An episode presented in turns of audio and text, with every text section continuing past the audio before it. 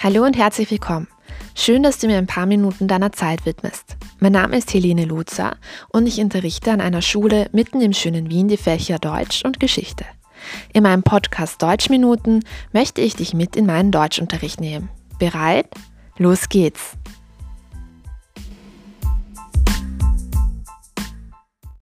Bevor wir mit dem heutigen Thema beginnen, möchte ich auch noch mal ein paar Worte sagen. Und zwar liegt mir genau dieses Thema ähm, persönlich sehr stark am Herzen. Ich bin ja nun doch seit ein paar Jahren Lehrerin und ähm, darf auch immer wieder VWA-Schüler und Schülerinnen betreuen, die da viel Arbeit reinstecken, sehr viel Herzblut. Ich merke, wie anstrengend diese ganze VWA-Geschichte für sie ist. Und ähm, auch für mich ist das anstrengend als Lehrerin, da ich ja auch mein Bestes geben will, äh, für sie erreichbar sein möchte, ihnen oft genug Feedback geben möchte und so weiter und so fort. Und das Ganze ist einerseits ein sehr anstrengender Prozess, gleichzeitig aber auch etwas sehr Schönes, ähm, wenn man sieht, wie unter den Händen dieser Schüler und Schülerinnen aus dem Nichts quasi eine eigene, richtig tolle Arbeit erwächst wie sie daran reifen und wachsen. Und genau deswegen war mir diese Folge ein besonderes Anliegen, damit ich meine Schüler und Schülerinnen und auch alle zukünftigen VWA-Schüler und Schülerinnen ähm, bestmöglich unterstützen kann, da es dazu immer sehr, sehr viele Fragen gibt. Und ich möchte vor allem meine Kandidaten und Kandidatinnen ganz besonders herzlich grüßen lassen. Diese Folge ist ganz für euch. Viel Spaß!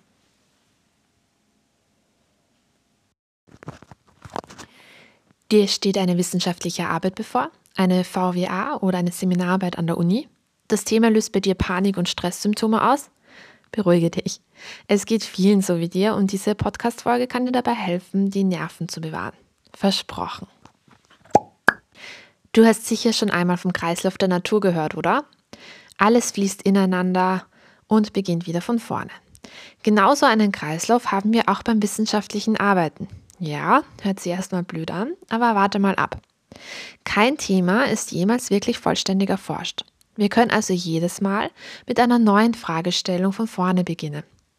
Jedes Thema kann aus vielen verschiedenen Perspektiven näher betrachtet und auch erforscht werden. Das klingt einerseits stressig, aber andererseits eröffnet dir das super viele Chancen so ist kein Thema wirklich vollkommen erforscht und du kannst fast immer eine neue Fragestellung oder Perspektive finden.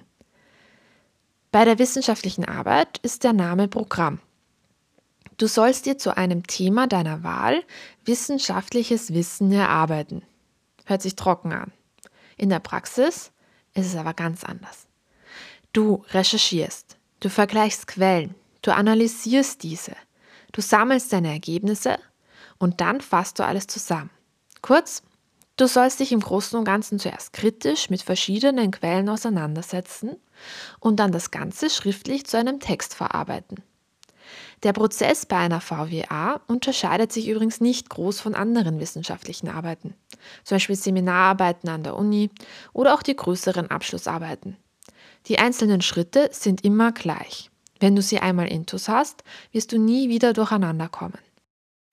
Diese einzelnen Schritte, die wir dann später noch besprechen werden, bilden die Grundlage für jegliche wissenschaftliche Arbeit. Damit du einen besseren Überblick bekommst, habe ich sie dir auch grafisch aufbereitet. Du findest diese Grafik auf meiner Webpage. Den Link dazu findest du in der Description Box oben bei den Infos bei meinem Podcast. Bevor du mit dem Schreiben beginnst, musst du dir überhaupt einmal ein Thema ausdenken.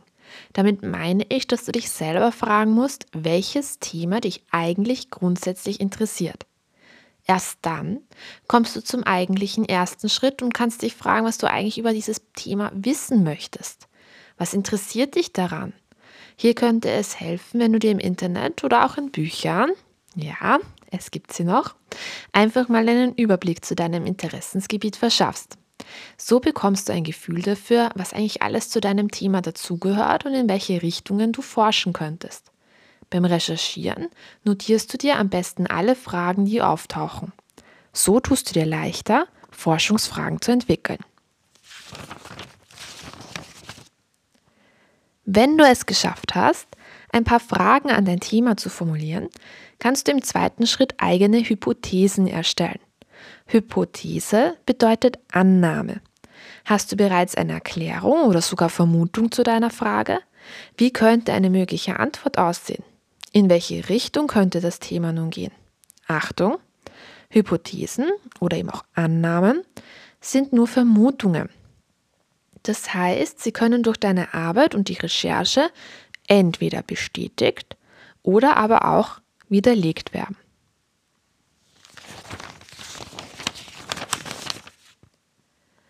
Deine Hypothesen müssen in einem dritten Schritt jetzt also entweder belegt oder auch widerlegt werden. Denke daran, dass deine Hypothesen nicht stimmen müssen. Dafür musst du dir jetzt eine geeignete Methode auswählen. Unter Methode verstehen wir eine geeignete Arbeitsweise oder auch Arbeitsmethode. Solche Methoden können zum Beispiel sein exzerpieren, zusammenfassen, analysieren, vergleichen, gegenüberstellen, interpretieren, Interviews durchführen, Fragebögen entwerfen und auch auswerten, Filmanalysen und Umfragen durchführen und viele, viele mehr. Normalerweise benötigst du für eine wissenschaftliche Arbeit mehrere Methoden. Zum Beispiel führst du eine Umfrage durch, diese wertest du dann aus und dann musst du natürlich die Ergebnisse auch mit anderen Ergebnissen, die du in deiner Theorie gefunden hast, vergleichen.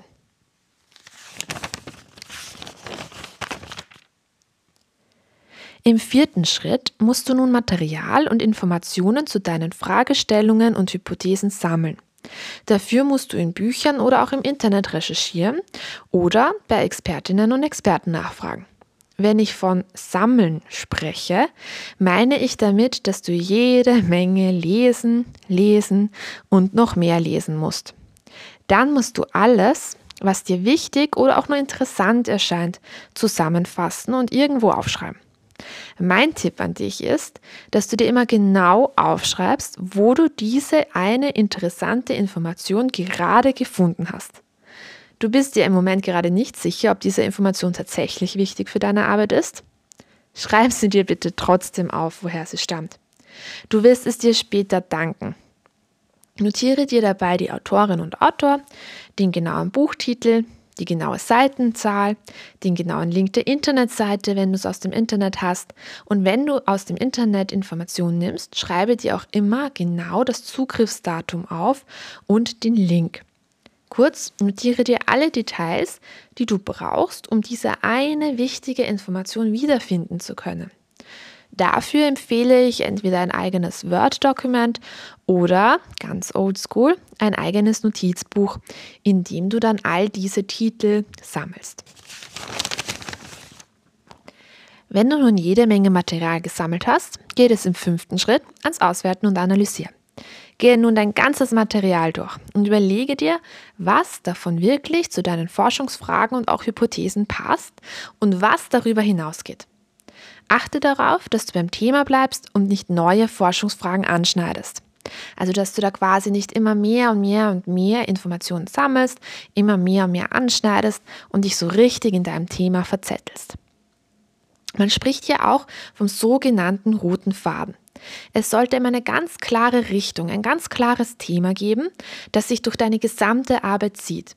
Es sollte bei jedem Kapitel eine Verbindung zu diesem Thema und eine Verbindung zueinander erkennbar sein. Es kann also passieren, dass du nicht all dein Material am Ende verwenden kannst. Sei bitte nicht traurig darüber, das ist ganz normal und manchmal kannst du zusätzliche Informationen als weiterführende Erklärungen verwenden. Diese Ergänzungen äh, fügst du dann einfach in den Fußnoten am unteren Ende deiner Seite ein.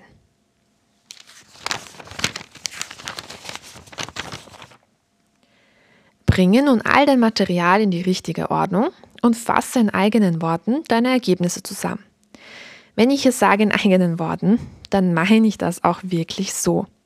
Es ist unglaublich wichtig, dass du deine Stichworte und Notizen selbstständig zusammenfasst. Du darfst nicht einfach von anderen Autorinnen und Autoren oder Experten und Expertinnen oder aus dem Internet abschreiben, auch wenn es noch so gut klingt. So etwas nennt man nämlich Plagiat und mit Hilfe von Plagiatsprogrammen wird auch deine Arbeit ziemlich genau überprüft, ob du ordentlich gearbeitet hast oder ob du einfach etwas abgeschrieben hast, ohne den Originalautor oder die Autorin zu nennen. Hinter jedem Absatz, ja, hinter jedem Absatz musst du angeben, woher diese Information aus diesem einen Absatz stammt. Hinter jedem Absatz. Das nennt man Zitieren. Wichtige Aussagen oder Textstellen können auch eins zu eins zwischen Anführungszeichen zitiert werden. Bitte halte das eher kurz und wähle nur aller, aller, aller, die allerwichtigsten Aussagen oder Textpassagen aus. Zitiere lieber indirekt als direkt. Achte auch hier darauf, alle Details anzugeben, also von wem diese Aussage oder Information stammt und wo man sie nachlesen kann. Beim allseits heiß geliebten Zitieren, ja, das war Sarkasmus, wirst du nun von deinem Notizbuch oder auch deinem Word-Dokument, von dem ich vorher gesprochen habe, in dem du alle Quellen und die ganze Literatur gesammelt hast, sehr, sehr stark profitieren. Hier ist es nun wichtig, dass du dir beim Recherchieren wirklich immer alle Details genau notiert hast. Dann tust du dir hier nämlich sehr leicht und wie das Zitieren im Detail funktioniert, wie das Ganze aufgebaut ist, ähm, in welcher Reihenfolge man diese Angaben machen muss. Das alles kannst du auf meiner Webpage nachlesen. Den Link findest du eben in der Description Box. Gut, wir haben nun ein Thema, wir haben Forschungsfragen, wir haben recherchiert, wir haben eine geeignete Methode, auch mehrere Methoden ausgesucht, die gesammelten Informationen geordnet, zusammengefasst und analysiert. Was fehlt jetzt noch? Zum Abschluss musst du dir folgende Fragen stellen. Was konnte ich herausfinden? Waren meine Hypothesen zutreffend oder auch nicht? Und welche Fragen bleiben noch offen? All diese Fragen beantwortest du am Schluss deiner Arbeit, im sogenannten Conclusio. Damit rundest du deine wissenschaftliche Arbeit gut ab. Vergiss nicht, kein Thema ist vollkommen erforscht und du lieferst mit deiner Arbeit auch nur einen klitzekleinen Beitrag zu der Erforschung dieses einen Themas.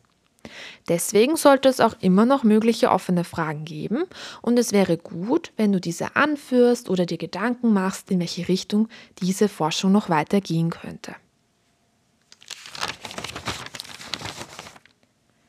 Endlich geschafft.